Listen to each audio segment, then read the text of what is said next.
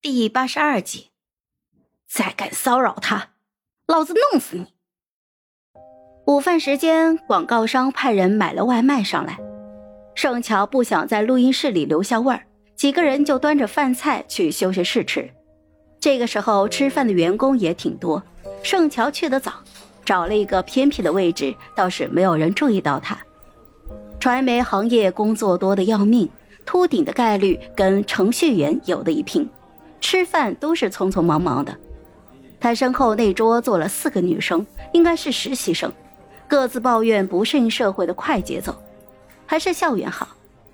正聊着，有一个大腹便便的中年男人走了过来，冲着其中的一个就说道：“梁小棠，你来我办公室一趟，有点工作跟你交接。”四个女生都静了声，那男人提高了声音说道：“听到了吗？”“听到了，马上就来。”“怎么办啊？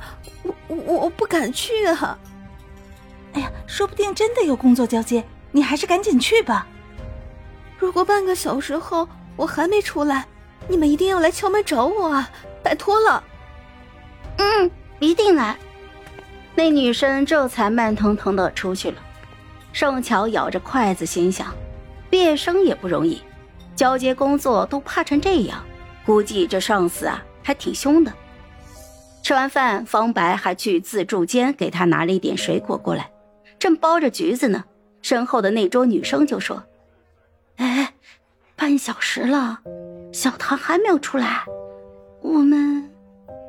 哎呀，别管了，赶紧上班了，我下午还有个视频要剪。嗯，为了他得罪主管太划不来了，他不是天天把霍希挂在嘴边吗？